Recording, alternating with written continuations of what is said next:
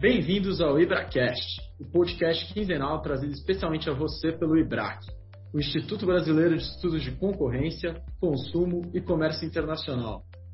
Nosso podcast vai explorar os mundos fascinantes e cada vez mais interdisciplinares do antitrust, do direito do consumidor, do comércio internacional e da regulação em sentido estrito. A cada episódio serão convidados especialistas, dentre autoridades, advogados, economistas e acadêmicos, para participarem dos debates mais atuais e relevantes das áreas de atuação do Instituto. Fiquem ligados e curtam o programa. Bem-vindos e bem-vindas ao Plenária Comentada de hoje, que falaremos sobre a centésima nonagésima oitava sessão ordinária de julgamento do Tribunal do CAD, que ocorreu no dia 8 de junho. Eu sou Vivian Fraga, estou aqui com a Fada Chiquito e com o Guilherme Ribas, e vamos comentar os casos julgados e os debates mais interessantes do plenário.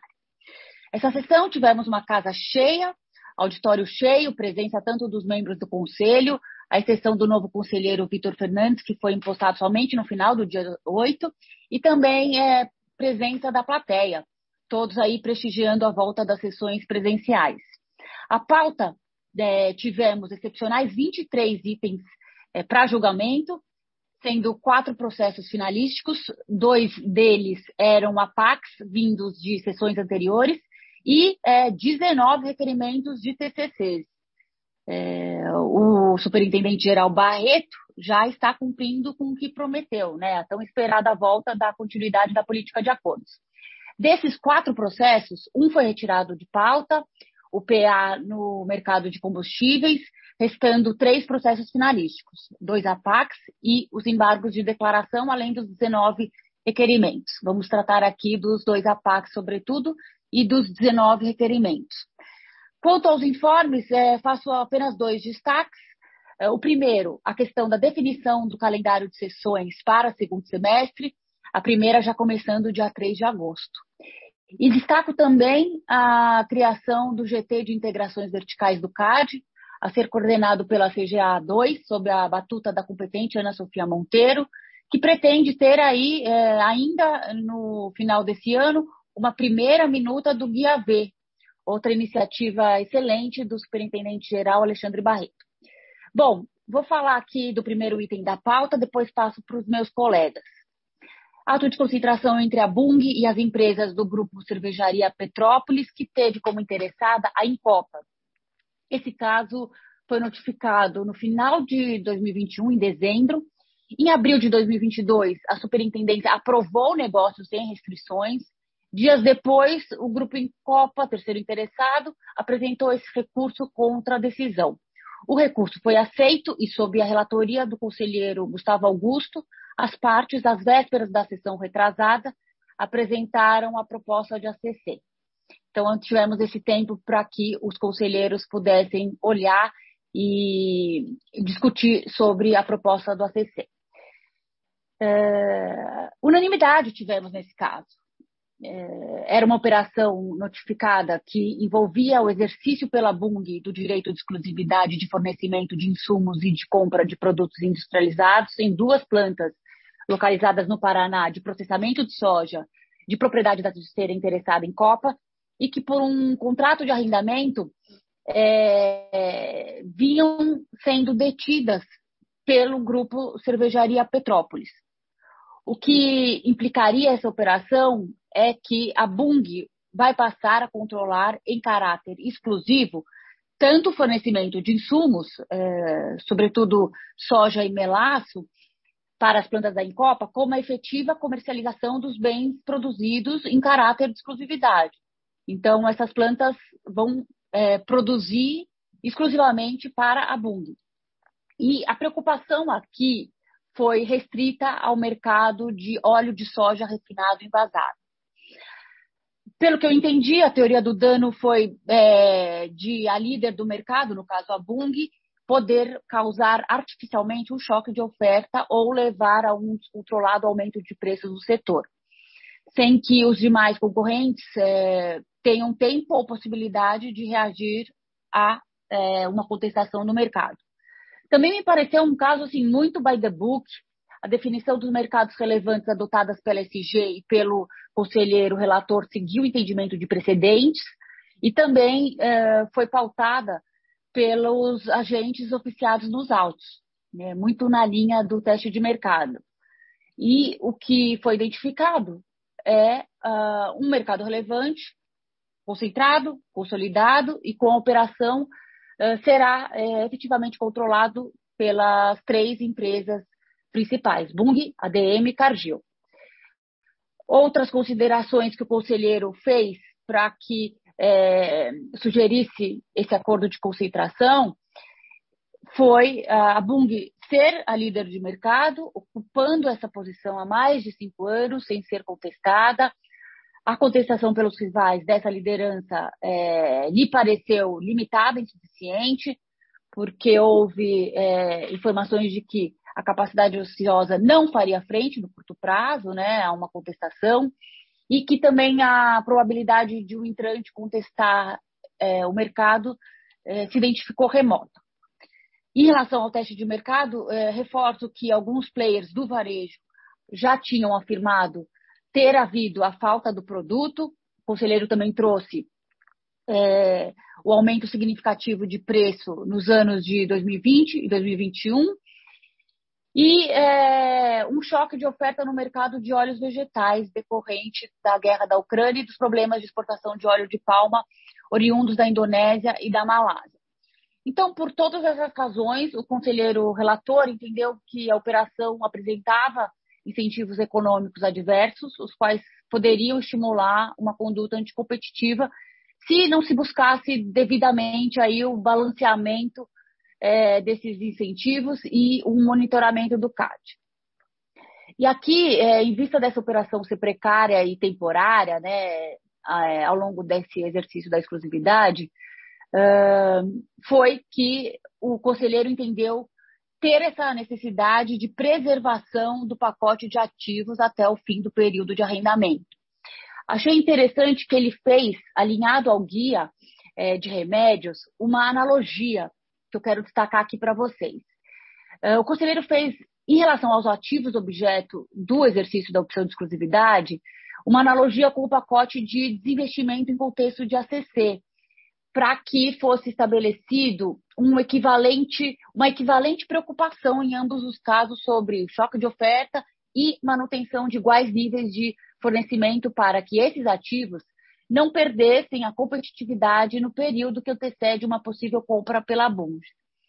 É, também trago aqui como destaque é, sobre isso que o plano de negócios apresentado pela Bung acabou por nortear as linhas mestras do ACC, é, pois que o conselheiro relator entendeu que essas linhas eram mitigadoras de um possível arrefecimento de níveis de operação das plantas ou de um possível desincentivo em diminuir esses níveis de produção ou comercialização é, da marca leve. É, acho que teve uma intervenção aqui mínima, inclusive o conselheiro relator é, mencionou isso, que não há metas específicas, mas sim a obrigação de manutenção dos esforços de produção e vendas. É, assim, é, essas previsões foram convertidas em ACC com CAD, para que, ao adotá-las, elas é, se valessem desse enforcement jurídico concorrencial. Também é, uma consideração final foi que o conselheiro relator disse que esse plano de negócios era um plano consistente e competitivo. Então, é, basicamente, é, para ser fiscalizado, é, trouxe uma, um enforcement a ele e a indicação de um trustee de monitoramento, que deve ser indicado em 30 dias para aprovação do CAD e que é, a consumação desse AC só pode ser realizada após uh, o trustee ser indicado e ser aprovado pelo CAD. O ACC deve ser assinado em até 30 dias, a contar da publicação da ata, e eh, tivemos também uma obrigação para as requerentes reportarem as próximas atividades de M&As, ainda que eh, não fosse de eh, notificação obrigatória pelas partes. E, por final, considerando as alegações da terceira interessada quanto às supostas práticas de condutas anticoncorrenciais, o conselheiro relator quis dar ciência à SG é, para utilizar nas investigações já em andamento, se assim é, for julgado pertinente. Enfim, tivemos a aprovação condicionado ao ACC é, e tivemos aí essa unanimidade do plenário. Acho que é isso. Flávia, Guilherme, vocês comentam então o item 2? Então, oi, oi Vivian, oi Flávia, muito bom estar aqui com vocês de novo, uma sessão ótima. A Flávia vai trazer aí as, os casos de destaque, né? Falar um pouquinho daqui a pouco sobre os, os acordos, os vários TCCs. Foi uma sessão muito animada. É, acho que também essa comemoração dos 10 anos da lei, com o seminário no dia seguinte, organizado em conjunto pelo IBRAC e pelo CAD, é, foi um momento muito importante para a comunidade antitrust, um momento de, de festejo, de, de, comemoração, de reflexões é, sobre passado e principalmente futuro. Acho que todo mundo saiu é, revigorado ali do, do seminário animados é, com o que o CAD fez, é, o CAD e a comunidade antitrust em geral, né? acho que o CAD repisou muito a importância é, de nós, advogados, dos economistas antitrust, é, para a construção de uma, uma política de concorrência muito sólida e reconhecida internacionalmente. É, e acho que a gente está todos muito orgulhosos e motivo de muito orgulho a gente trabalhar nessa área de excelência é, do, do, do direito no, no Brasil. É, passando aqui para o item 2 da, da pauta, é, esse foi uma PAC que a gente teve uma, um pedido de vista do, do, do presidente uh, Alexandre Cordeiro. É, ele queria discutir um ponto específico que era justamente a alíquota de intencionalidade uh, que tinha sido adotada para o caso de 0,1% ele estava em dúvida se isso não estaria em desacordo com a jurisprudência do CAD. É um caso que era é, relatoria do, do conselheiro Luiz Braille. É, o, o, presidente é, é Cordeiro fez uma, é, uma, um, um voto muito rico e que vale a pena ser lido sobre situando a jurisprudência com relação específica a esse, a esse valor da alíquota. Então, ele trouxe ali quatro casos em que esse assunto foi discutido com mais intensidade. O caso Hidracor, que teve uma alíquota de 0,001%. O caso Software Express, que teve uma alíquota de 0,01%. O caso Light, que teve uma alíquota de 0,2%, e finalmente o caso IBM, que teve uma alíquota de 0,4%. E para cada um desses casos, ele, ele trouxe as discussões havidas à, época, quem que notificou, quem teve notificação espontânea, quem apresentou para o CAD a questão do gun jumping ou não, quem, quem, quem, quem foi questionado pelo CAD em momento posterior. E aí, com base nisso, ele sugeriu o reposicionamento da, da, da, da alíquota de intencionalidade aplicada neste caso específico, é, nesse APAC aqui envolvendo concessionárias de veículos, de 0,1 uh, ele sugeriu aumentar de, entre 0,2% a 0,4%.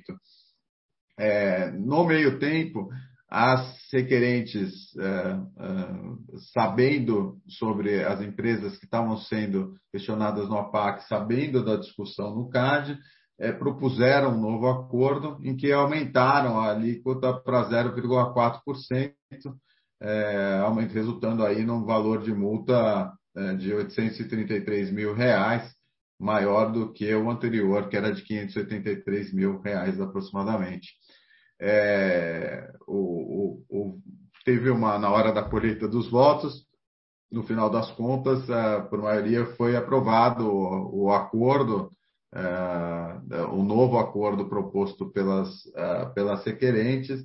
Então, na prática aqui, é, essa intervenção feita pelo presidente Cordeiro surtiu efeito e, a, e o caso foi é, reposicionado dentro dessa jurisprudência do CAD. Acho que é um caso super legal para quem quiser estudar uh, um pouco o histórico de acordos e os elementos que são levados em consideração quando a gente faz a PAX. E fica aqui a dica de leitura. Olá, Vivian, Guilherme, muito bom estar com vocês novamente nesse frio aqui de São Paulo. Bom, é, eu vou comentar o item 4 da pauta e, e os demais é, itens. É, em relação ao item 4, falando brevemente, a gente é um, é embargo de declaração envolvendo o processo cujas representadas são Brastubo, FGS, Polierg, Poliease, Tigre e é, algumas pessoas físicas relacionadas a essas empresas, é, em que a conselheira Lenisa é, analisou os embargos e conheceu é, dando parcial provimento apenas para corrigir o erro material é, em relação ao, à atuação, atuação é, de corrigir que a atuação se deu somente até 2011 de, de dessas, dessas empresas. Então, é, ela manteve inalterada a alíquota da multa, mas foi um erro material. Então, nada muito substantivo para comentar em relação a esse caso. É, mas é, te, a gente teve é, alguns é, requerimentos de TCC, na verdade, alguns não muitos requerimentos de TCC na sequência, que foram é, celebrados 19 TCCs no mercado, envolvendo o mercado de infraestrutura, investigações no mercado de infraestrutura. É, sendo que é, o CAD é, recolheu né, um total de 460 milhões em contribuições, contribuições pecuniárias. Tá? Esses casos, é, eles são é, investigações decorrentes ainda da, da, da Lava Jato, é, envolvendo as empresas Carioca, Engenharia, a construtora Norberto Debrecht, a, a, a, a construtora OAS e Andrade Gutierrez. Além delas, os seus respectivos funcionários também celebraram esses TCCs. É, como eu disse, é, ao todo foram 19 TCCs, sendo que cinco foram é, julgados por unanimidade e outros é, 14 é, for, foram julgados com alguma dissidência e, e, então foi, foi acatado o TCC por maioria.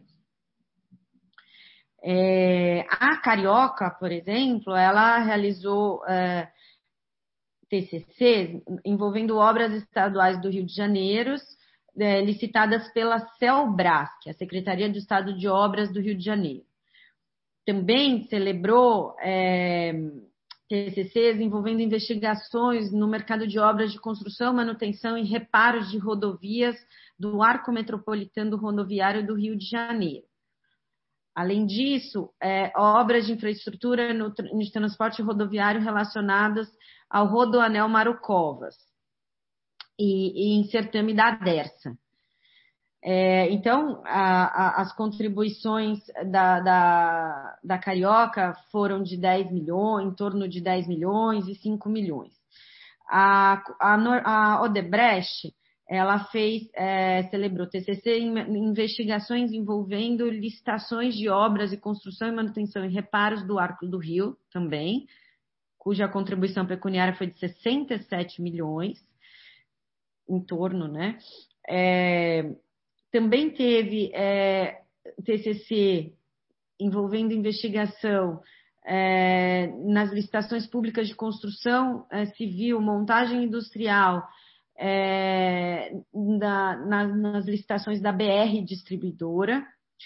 Esse TCC da Odebrecht é, foi celebrado com uma contribuição de 30, em torno de 32 milhões.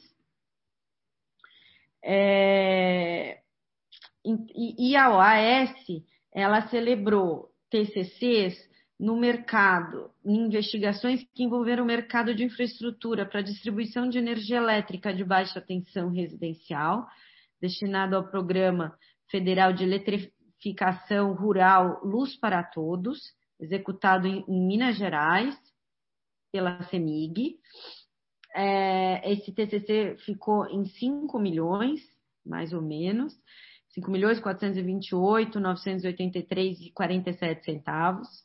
É, também teve um TCC envolvendo é, o mercado imobiliário, é, incluindo o processo seletivo da solicitação de proposta de serviço SPS número 2 de 2010 para contratação de responsável por obras civis para ampliação do edifício conjunto Pituba, é, mediante contrato de locação como sede administrativa da Petrobras em Salvador. Esse TCC ficou em torno de 70, é, 71 milhões é, e também um TCC no mercado de médio e grande porte de Salvador, é, mercado de obras de médio e grande porte de Salvador, voltado à requalificação urbanística e implementação de corredores viários. Então, esse também foi um TCC celebrado pela UAS. Andrade Gutierrez, por sua vez, celebrou é, no, no, mercado de licitações promovidas pela empresa de desenvolvimento rodoviário DERSA e pela empresa municipal de urbanização EMURB, é, no mercado de obras civis de infraestrutura e transporte rodoviário para implementação do programa de desenvolvimento do sistema viário estratégico metropolitano de São Paulo. SVEM. Licitações no mercado de obras civis de infraestrutura de mobilidade urbana no Distrito Federal, e licitações de obras civis de infraestrutura hídrica e de irrigação no Nordeste, licitações de transporte de passageiros sobre trilhos, o monotrilho e o metrô no estado da Bahia, Ceará, Minas Gerais, Paraná, Rio de Janeiro, Rio Grande do Sul, São Paulo e Distrito Federal. Além disso, ela também celebrou é, um TCC envolvendo as licitações relacionadas ao Arco do Rio, ao Rua da Anel de São Paulo e as obras da BR Distribuidora as obras da, obra, da Orla de Salvador, em outros dois casos que tramitam sob sigilo na SG.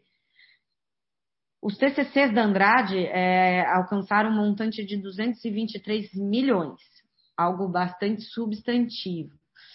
É, como eu disse, né, é, esses TCCs todos foram 19, é, somente cinco foram decididos por unanimidade. A gente teve uma divergência levantada pelo conselheiro é, Sérgio Ravaiani, que foi acompanhada pelo conselheiro Braido, no sentido de que o valor não, não era suficiente em termos dissuasórios. Eles entenderam que a alíquota que foi aplicada foi muito inferior ao que deveria ser para que esses, essa os TCCs tivessem um efeito dissuasório ideal.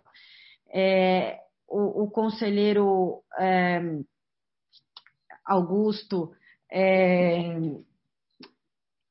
também é, acabou não é, acompanhando o, o presidente e, e, ele acabou fazendo algumas considerações é, no sentido de que sim, o que foi aplicado tem, teria efeito dissuasório, essa é uma discussão bastante interessante e, e até aqui é, chamando, considerando que o meu colega Guilherme é o diretor de concorrência e até convocando aqui a, a diretoria de compliance, talvez também, acho que é, é esse é um, um, um, uma discussão interessante para a gente pensar nas nossas diretorias do IBRAC, no sentido de, de verificar se é, se de fato, porque a gente está falando de um tripé, né? A gente tem aí várias esferas envolvidas quando a gente está investigando cartéis e quando a gente tem acordos de leniência e TCCs.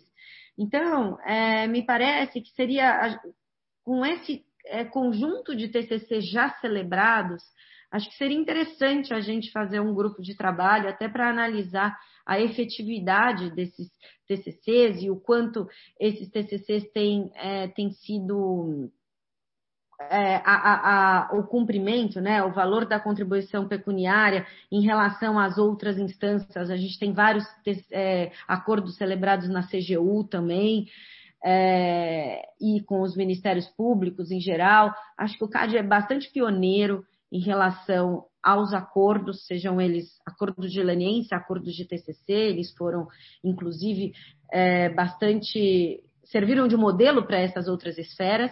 Acho que vale agora, com esse conjunto já, a gente já teve alguns no passado, me parece que acho que 25 já foram celebrados no âmbito da Lava Jato. Acho que seria legal um trabalho em que comparasse em termos de efetividade do pagamento, o que, foi pago, o que não foi, para a gente verificar né, a atuação dessas diversas esferas e, e, e, e, fazer uma análise ponderada em relação a esse tripé que a gente tem é, envolvendo o combate né, a cartéis e, toda essa questão que foi muito incidente no âmbito da Lava Jato. Guilherme, não sei o que, que você acha disso, só uma sugestão, mas acho que esse, esse, essa leva de TCCs ela, ela é relevante para a gente pensar também em termos de efetividade, né, do pagamento dessas contribuições e, e, e, o quanto isso significa em termos de política pública. Flávia, acho ótimo, é, ótima sugestão. A gente tem um grupo que a gente criou esse ano no, no, no Comitê de Concorrência, dentro do grupo de cartéis, que é coordenado pela Ana Batia, é um grupo que é coordenado pela Lorena é, Niziyama, para falar sobre dosimetria, né? Porque a gente estava, é, a gente entendeu que era um momento importante, que a gente queria entender o impacto das decisões do CAD é, com sinalizações é, de mudança de, de, aplicação de dosimetria, de cálculo de dosimetria em casos de cartel, o impacto que isso teria em acordos, em TCCs, na própria leniência e acho que esse, esse tópico específico você está falando para a gente olhar esse histórico de acordos da Lava Jato, ele cabe direitinho aí dentro do escopo desse grupo. Certamente é, é algo importante para a gente estudar. Acho que a gente tem uma massa crítica boa. A gente, em conversas com a SG também, alguns coordenadores também devem vir falar com a gente um pouquinho sobre esse, é, esses acordos, o cálculo, né, o que for possível ser dito, né, é, o que não for confidencial. Então, a gente espera aí ter alguns cafés com debates é, sobre esse assunto.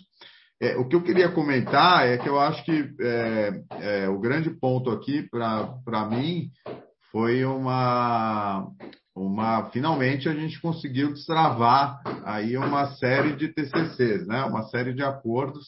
A gente viu aí, a gente teve um ano uh, de 2021 com bastante seca, né? De discussão de de TCCs. Acho que por questões de, é, de insegurança no, no, no, posicionamento, na base de cálculo, é, com relação ao resultado final, a gente tem, né, como iniciativa privada, né, a gente tem uma preocupação em, na negociação desses acordos, porque a gente só tem um tiro possível é, e a gente não pode é, perder a oportunidade de ter acordos negociados, né? Acho que porque a intenção de quem negocia o acordo do, do nosso lado, da empresa, é ter o seu, a investigação resolvida, né, e não levar uma investigação que dure anos, né, com incertezas das mais variadas ordens.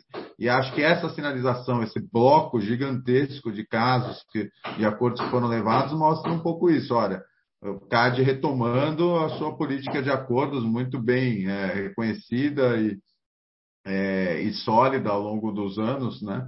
Então, acho que foi é, é, é para a gente aplaudir isso. E a gente já vê na pauta da próxima sessão mais alguns acordos né, sendo levados.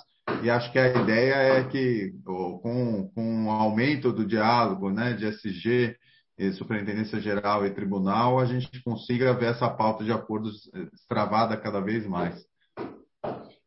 Exatamente, é, Gui, mas eu, o, a minha sugestão também, até complementando aí o que você falou do grupo de trabalho, é fazer realmente uma análise comparada com as outras esferas, né? CGU, o que, que a CGU vem fazendo com esses mesmos acordos, porque eles acabam sendo celebrados nesses, nesses três âmbitos, ou até a CVM, acho que não tem acordo ainda, mas tem essa possibilidade. Então, de fazer uma análise comparada em termos com as outras esferas, porque me parece, como você disse, é, é, o CAD ele, ele é pioneiro e ele vem fazendo é, esses acordos de forma exemplar, né? Esse, esse, essa leva de acordos que foi celebrada agora é para aplaudir mesmo e destrava todos esses processos que estão aí é, na, na SG. Então, é, é, essa é a minha sugestão para vocês. Muito bom, Flávia. Vamos, vamos é, pensar na diretoria sobre isso, como a gente é, é, cria aí esse, esse, esse trabalho que vai ser riquíssimo, com certeza. Obrigada, Guilherme. Obrigada, Flávia. Obrigada a vocês, nossos ouvintes. E continuem ligados no nosso Plenária Comentada do Ibracast, o podcast do Ibrac. A Plenária Comentada é um quadro fixo do Ibracast e uma produção do Ibrac, o Instituto Brasileiro de Estudos de Concorrência, Consumo e Comércio Internacional, conduzida por Flávia Chiquito dos Santos, diretora de publicações, e Vivian Fraga, coordenadora de podcasts e roteirista principal, e produzida com o apoio técnico da equipe de comunicação de Tosini Freire Advogados, nas pessoas de André Correia e Érica Rodrigues.